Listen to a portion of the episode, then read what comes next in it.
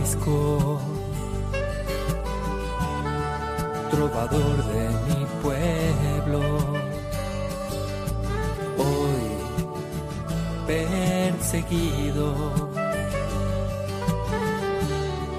por servir al Señor. Comienza Francisco y Clara, Camino de Misericordia, un programa dirigido por Fray Juan José Rodríguez.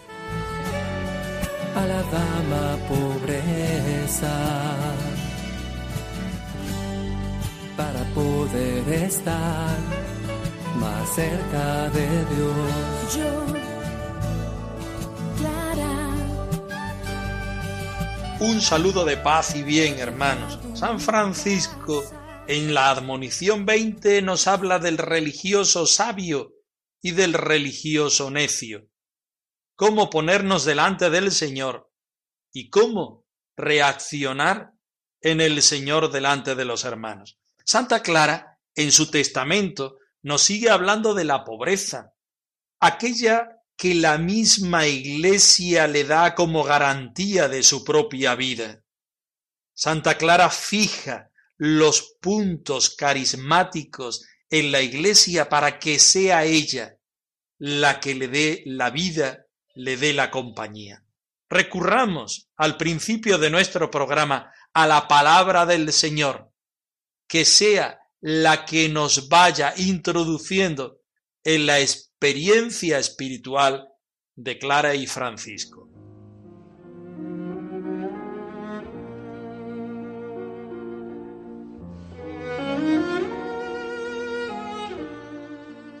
Del Salmo 51 Hazme sentir el gozo y la alegría, y exultarán los huesos quebrantados. Aparta tu vista de mis pecados, borra todas mis culpas. Crea en mí, oh Dios, un corazón limpio.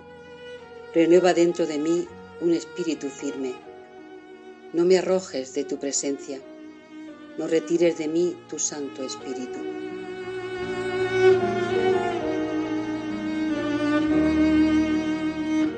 San Francisco no es quien da título a las admoniciones, son los entendidos.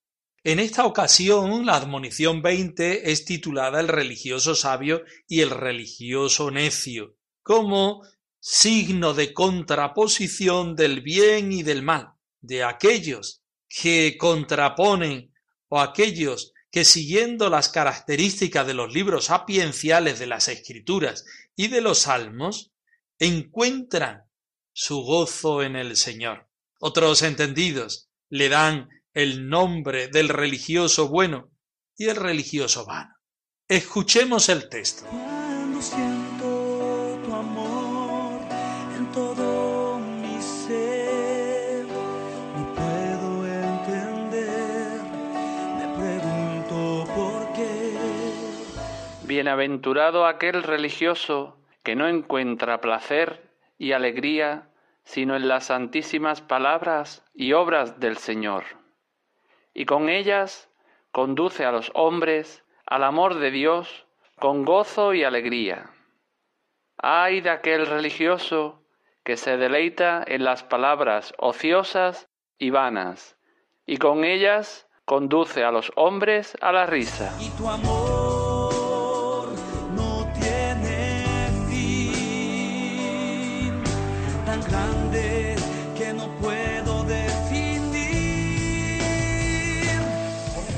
Como siempre partimos de la palabra del Señor. El título de la admonición, el religioso sabio y el religioso necio, nos pone psicológicamente en, relación con aquel texto del Evangelio de las vírgenes prudentes y de las vírgenes necias. ¿Podríamos haber puesto este texto aquí? Pues sí, pero nos vamos al Salmo 50, que es el Salmo de penitencia por antonomasia. ¿Por qué el Salmo 50 en esta admonición titulada El religioso sabio y el religioso necio o de otra manera el religioso bueno y el religioso vano?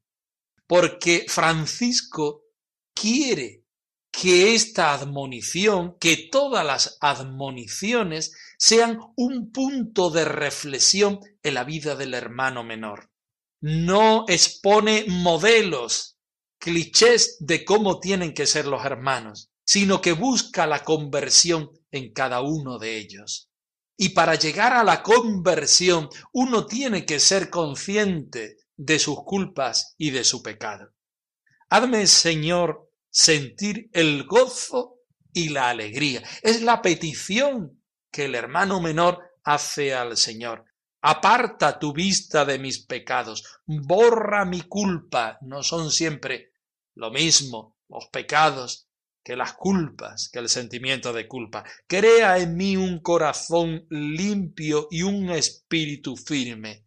Francisco quiere quitar toda la parte que frena para el seguimiento del Señor al hermano menor. Quiere quitar toda esa necedad que como humano podemos tener, como personas que evidentemente somos libres y la libertad siempre es una elección entre el bien y el mal. No me borres de tu presencia, no retires de mí tu Santo Espíritu. Habiendo escuchado la palabra del Señor, vamos a leer la admonición palabra por palabra. Dichoso aquel religioso que no encuentra deleite y alegría sino en las santísimas palabras y obras del Señor. Nos paramos ahí. El religioso, como su nombre indica, es una persona que está religada al Señor. Quiere vivir desde el Señor, en el Señor, por el Señor y para el Señor. Si tú quieres ser un religioso, quieres estar religado al Señor, tu deleite y tu alegría no pueden estar más que en el Señor mismo. ¿Y cuáles son las mediaciones que nos llevan al Señor mismo? Sus santísimas palabras y sus santísimas obras.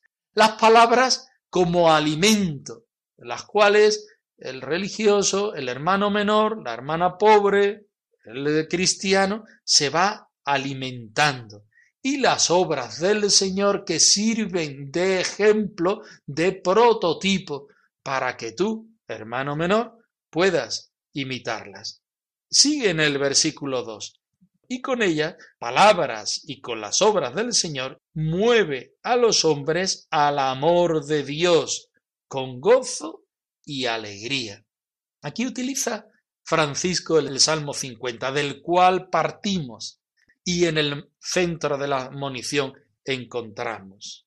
Con gozo y con alegría, porque la única alegría, el único gozo del hermano menor es encontrar ese amor de Dios del que parte, en el cual vive y al cual quiere llegar a su plenitud. Jesús, tú eres mi alegría.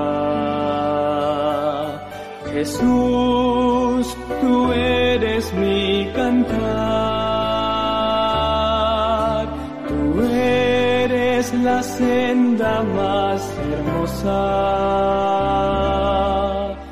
En los dos primeros versículos, San Francisco hace un desarrollo positivo. Dichoso aquel religioso que encuentra su deleite y alegría en las palabras y en las obras del Señor, como hemos visto y con ella mueve a los hombres al amor de Dios, al gozo y a la alegría.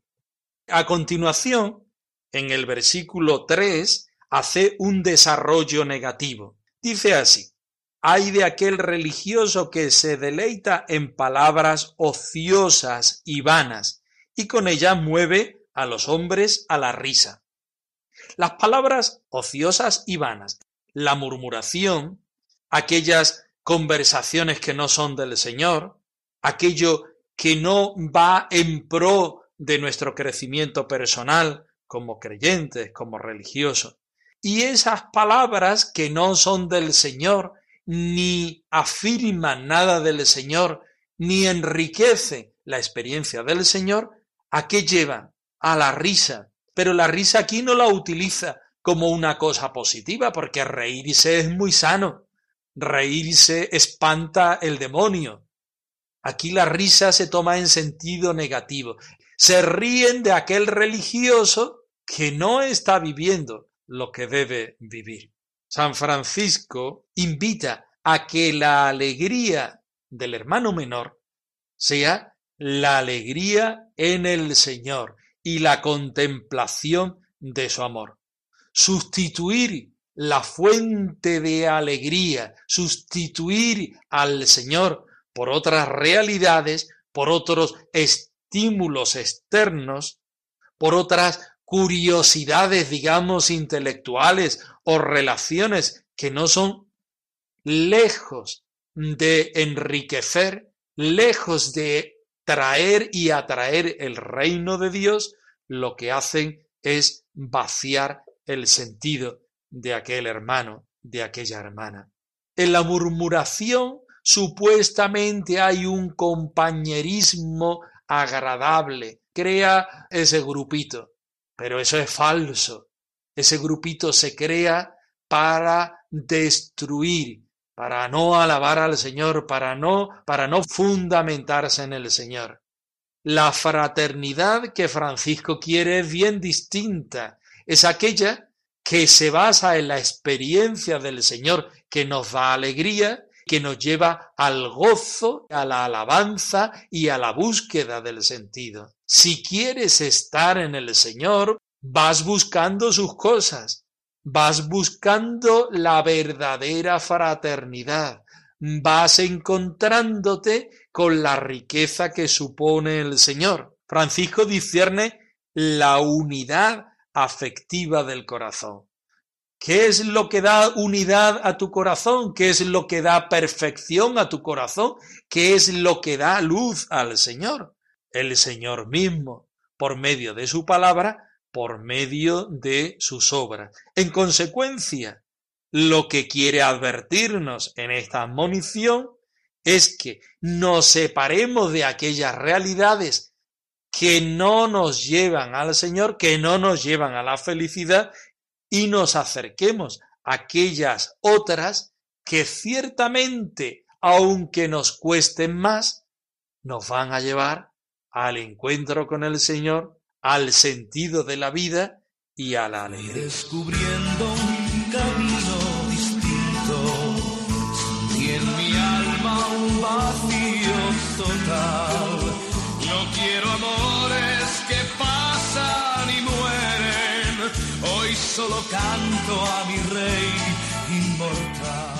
La admonición 20 está relacionada con la séptima. Al saber siga el buen obrar porque la letra, como dice Francisco, mata a aquellos que únicamente desean saber solas palabras, para ser tenidos por sabios, por más sabios que los demás, y poder adquirir así grandes riquezas que legan a sus consanguíneos y amigos. La letra mata si no es desde el espíritu. El religioso, si es bueno, si es, si está puesto en el Señor, será aquel que produzca los frutos del Señor. En el capítulo 7 de la primera regla, cuando Francisco habla a los hermanos sobre su forma de vida, ¿pueden trabajar los hermanos menores? Claro que pueden y deben, si esa gracia la tienen del Señor. Pero esto que es una novedad para la vida religiosa de aquel tiempo, debe estar en unas coordenadas concretas.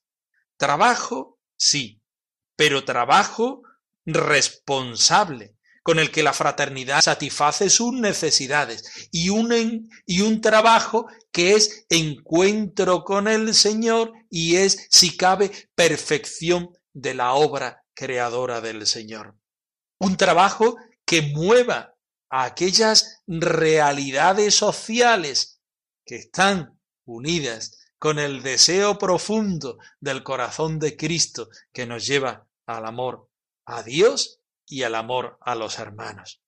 Encontramos referencias de uno y de otros escritos, porque Francisco lo único que quiere poner al hermano menor es frente al Señor y frente a sí mismo. Tú quieres ser religioso, tú quieres ser hermano menor, tienes que ser sabio, pero no en la sabiduría mental, psicológica, aquella que se transmite o que transmiten los libros, sino aquella sabiduría que viene de la presencia del Señor, que viene del encuentro con el Señor, que viene de ese estar totalmente religado a las cosas del Señor. Venimos ante ti, dama pobreza. Acógenos en paz y con ternura. Deseamos ser sirvientes de Dios Padre. Y tú eres la sirvienta en excelencia. Seguimos leyendo el testamento de Santa Clara. Clara sigue exhortándonos a todos a la pobreza, aquel sin propio que nos capacita para ser del Señor y desde el Señor. Esta pobreza que le permite la Iglesia vivir porque es la pobreza que vivió el mismo Jesucristo. Escuchemos del versículo 42 al 47 del Testamento. Qué dulce, qué amable es la pobreza cuando se escoge por Cristo. Oh bien amada pobreza, que da riquezas eternas. Más aún, para mayor cautela, me preocupé de que el señor Papa Inocencio, bajo cuyo pontificado comenzamos, y otros sucesores suyos, corroborasen con sus privilegios nuestra profesión de la santísima pobreza que prometimos también a nuestro Padre, a fin de que en ningún tiempo nos apartásemos en manera alguna de ella. Por lo cual, de rodillas y postrada en cuerpo y alma, recomiendo a todas mis hermanas presentes y futuras a la Santa Madre Iglesia Romana, al Sumo Pontífice y de manera especial al señor Cardenal que fuere designado para la orden de los hermanos menores y para nosotras, para que por amor de aquel señor que pobre fue reclinado en un pesebre, pobre vivió en el mundo y desnudo permaneció en el patíbulo, haga que su pequeña Grey, que el Señor y Padre engendró en su Iglesia Santa mediante la palabra y el ejemplo del Padre San Francisco, siguiendo la pobreza y humildad de su amado Hijo y de la gloriosa Virgen su Madre, observe siempre la santa pobreza que prometimos a Dios y a nuestro Beatísimo Padre Francisco, y se digne alentarlas siempre y conservarlas en ella. Qué dulce, qué amable es la pobreza se escoge por Cristo. Oh bien amada pobreza, que da riquezas eternas. Más aún, empieza diciendo Clara, para mayor seguridad, fui solícita en hacer que el señor Papa Inocencio, en cuyo pontificado comenzamos esta vida, y sus sucesores, corroboraran con sus privilegios nuestra profesión de santísima pobreza, que prometimos al Señor y a nuestro bienaventurado Padre, para que de ningún modo nos apartáramos jamás de ella. Santa Clara quiere asegurar su forma de vida, pero asegurarla no en las cosas del mundo, sino en las cosas del Señor. Y asegurar en las cosas del Señor es darle el Espíritu. ¿Y cómo se le da el Espíritu a las cosas del Señor, recurriendo a la Iglesia, particularmente al Papa. El Papa Inocencio hace referencia al Papa Inocencio III, que era anteriormente obispo de Asís y que conoció todo el movimiento desde el principio. No en vano, en estas líneas Santa Clara dice, en cuyo pontificado comenzamos esta vida es que el Papa Inocencio III vio cómo Clara y Francisco se convertían y comenzaban esta forma de vida, y fue él el que autorizó a que ellos vivieran de esta forma.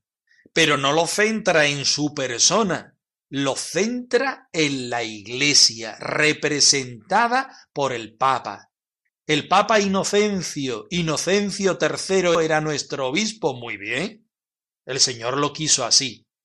Pero no se cifra ahí, también en los sucesores, porque los sucesores son los que dan continuidad al Espíritu del Señor dentro de la Iglesia y corroboraran con sus privilegios. ¿Cuáles son los privilegios que dan los papas a la forma de vida franciscana, particularmente a Santa Clara? Le da el privilegio de la pobreza. Había monasterios, había órdenes monásticas que vivían de las rentas y vivían de las dotes que traían las monjas. En este caso no es así.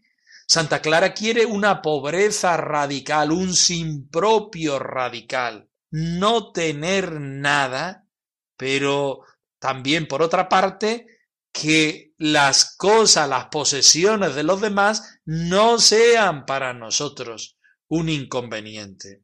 De modo que nuestra profesión de santísima pobreza que prometimos al Señor y a nuestro bienaventurado Padre se refiere al Padre San Francisco, no podamos separarnos de ella. Da crédito y validez a no separarnos nunca de ella. Quiero vivir sin nada propio y sin nada se apropie de mí vivir de Jesús, su vida y pobreza. El Evangelio trae paz a mi corazón y a mi cabeza, mi bien total, mi todo bien, el bien que yo quiero vivir. Por lo cual, de rodillas interior y exteriormente, confío todas mis hermanas, las presentes y las que han de venir en el futuro, a la Santa Madre Iglesia Romana, al Sumo Pontífice y especialmente al señor Cardenal que sea designado para la religión de los hermanos menores y nosotras. ¿Qué es lo que quiere Clara? Dar validez a su forma de vida, ese espíritu recibido por el Señor de mano de San Francisco, que es vivir la fraternidad en pobreza y la pobreza en fraternidad, que esté corroborado, sellado, autentificado por la Santa Iglesia, pero a la vez que sea ella la que vele para que las hermanas bajo ningún concepto se salgan de esa forma de vida.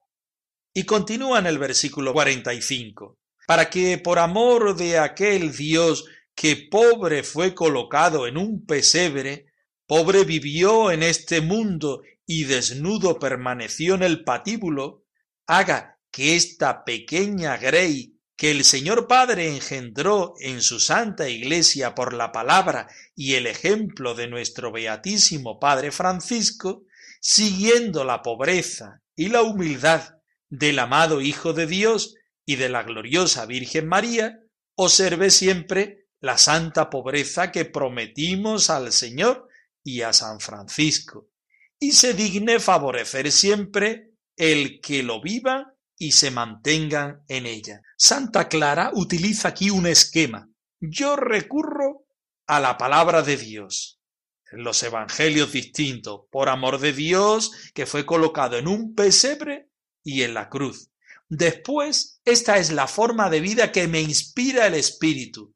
Después voy a la iglesia para que el Papa me dé la autenticidad y me diga, sí, adelante, esto es verdadero, puedes hacerlo. Pero también a lo largo de la vida me sirva la iglesia de acompañante y me dé capacidad para mantenerme en la virtud según lo quiso San Francisco, según lo quiere la Santa Madre Iglesia. Francisco y Clara arroba radiomaria.es. Os dejamos la dirección de nuestro correo electrónico por si queréis poneros en contacto con nosotros en algún momento. Nosotros nos despedimos. no sin antes ofreceros la bendición del Señor resucitado al más puro estilo franciscano. Que el Señor os conceda la paz y el bien. Por servir al Señor. Han escuchado en Radio María Francisco y Clara, Camino de Misericordia, un programa dirigido por Fray Juan José Rodríguez. A la dama pobreza, para poder estar más cerca de Dios.